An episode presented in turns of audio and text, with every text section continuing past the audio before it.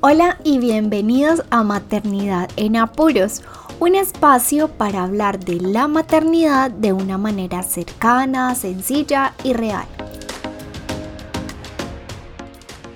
Hoy en este segundo episodio de podcast quisiera conversar sobre un tema que sé que les puede interesar bastante. La disciplina positiva, moda o necesidad. Bienvenidos. Bueno, y es que seguramente surge o en muchos padres ha aparecido ese gran interrogante de por qué educar desde la disciplina positiva. ¿Será que sí es necesario implementar este modelo de crianza o simplemente es una moda? En el episodio anterior hablamos un poco de los cambios generacionales y mencionamos que las generaciones de antes venían de unas estructuras verticales, fuertes, muy rígidas e impositivas. Y con los años hemos ido evidenciando que estos modelos de crianza basados en el miedo, pues básicamente lo que terminan desarrollando en el largo plazo son inseguridades, miedos, dificultades para establecer límites, falta de comunicación, características además que se empiezan a evidenciar en la adultez en las relaciones interpersonales que vamos estableciendo. Entonces, bueno, ustedes se preguntarán, pero ¿cómo nos ayuda la disciplina positiva con esto? Si aparentemente parece ser todo lo contrario pareciera que hay un exceso de confianza, que no hay límites claros, que hay mucha permisividad. Pero bueno, aquí les quiero hacer una aclaración. Sin duda, esto es un mito, no una realidad.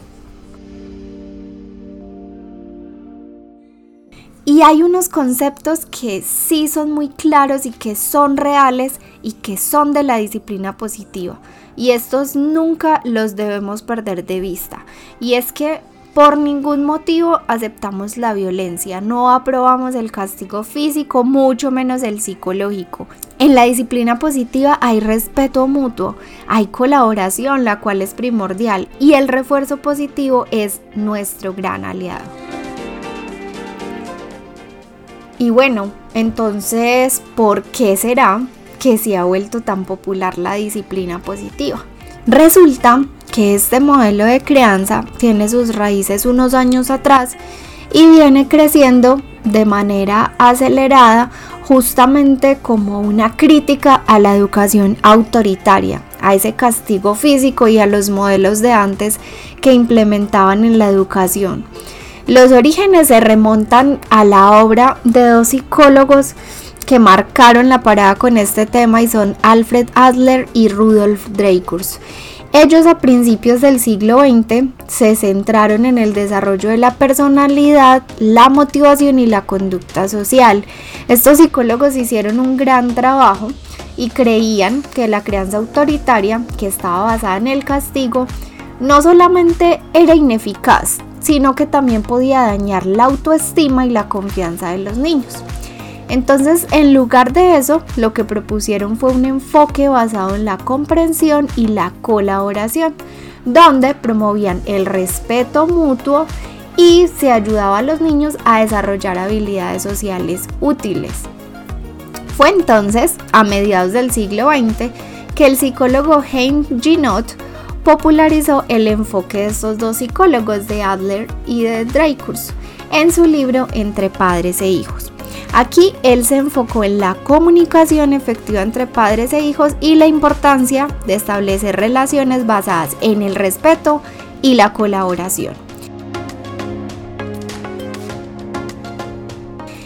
Y entonces llega un momento en la historia bastante importante y es que en la década de 1980 la psicóloga Jane Nelson fundó la Positive Discipline Association una organización dedicada a difundir estos principios de la disciplina positiva en la educación infantil. Incluso yo me certifiqué en esta organización y fue aquí donde afiancé algunos conceptos que ya venía abordando, pero además corroboré que hay mejores formas de hacer las cosas y que esto no implica perder autoridad, mucho menos ser permisivos Y entonces aquí viene la gran pregunta. ¿Es la disciplina positiva una moda o una necesidad? Yo sin duda alguna descubrí que es una necesidad, ya que este modelo de crianza nos permite fomentar el desarrollo saludable de los niños y nos permite además crear relaciones que están basadas en el respeto y la confianza. Y aquí les quiero responder algunas de las preguntas más frecuentes que me hacen respecto a la implementación de la disciplina positiva en casa.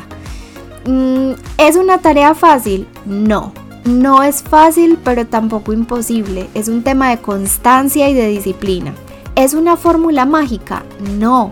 La disciplina positiva es una caja de herramientas y hay que ir probando para ver cuál se acopla mejor a la tuerca, es decir, a nuestros hijos, a nuestro modelo de familia, a nuestro sistema de creencias. La disciplina positiva me permite ser un padre perfecto. No, no y no. Nunca vamos a ser padres perfectos, pero sí la disciplina positiva nos permite ser unos padres más reales, más cercanos y más conscientes de las etapas de desarrollo de nuestros niños. Y por último, ¿será que mis hijos, si yo implemento la disciplina positiva, me harán caso a todo lo que yo diga? No rotundo. Ellos aprenderán a tomar decisiones, a decirnos cuando nos equivocamos, aprenderán a reconocer sus errores y también a poner sus propios límites.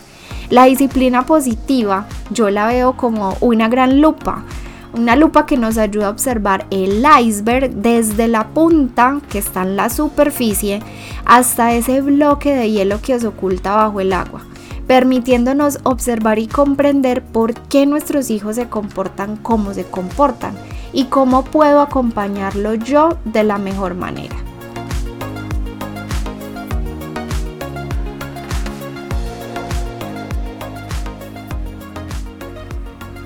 Jane Nelson decía que de dónde sacamos la loca idea que para que un niño se porte bien, primero tenemos que hacerlo sentir mal. Yo me pregunto lo mismo y de esta manera quiero cerrar este podcast preguntándoles a ustedes papás, ¿qué es lo que queremos generar en nuestros niños con el modelo de crianza que estamos implementando? Miedo, inseguridades, ansiedad, dificultades para establecer límites o por el contrario lo que queremos es que ellos sepan usar su voz y sus emociones para expresarse. Queremos que ellos dependan de la aprobación de otros o que sean lo suficientemente seguros y críticos como para avanzar, solos. Sin duda, la disciplina positiva lo que fomenta es la autoestima, la empatía, la responsabilidad, nos ayuda a mejorar la comunicación en nuestros hogares y a que resolvamos los conflictos de la mejor manera. La invitación es entonces a que pensemos, si estamos implementando la disciplina positiva o si creemos en la disciplina positiva porque vemos una necesidad o porque es una moda y queremos ser parte de ella.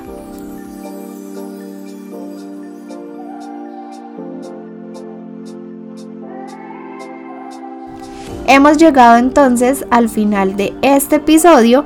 Espero que lo hayan disfrutado tanto como yo y que puedan reflexionar un poco sobre este tema. Si tienen alguna opinión o comentario, no duden en compartirlo aquí o en mis redes sociales. Nos vemos en un próximo episodio.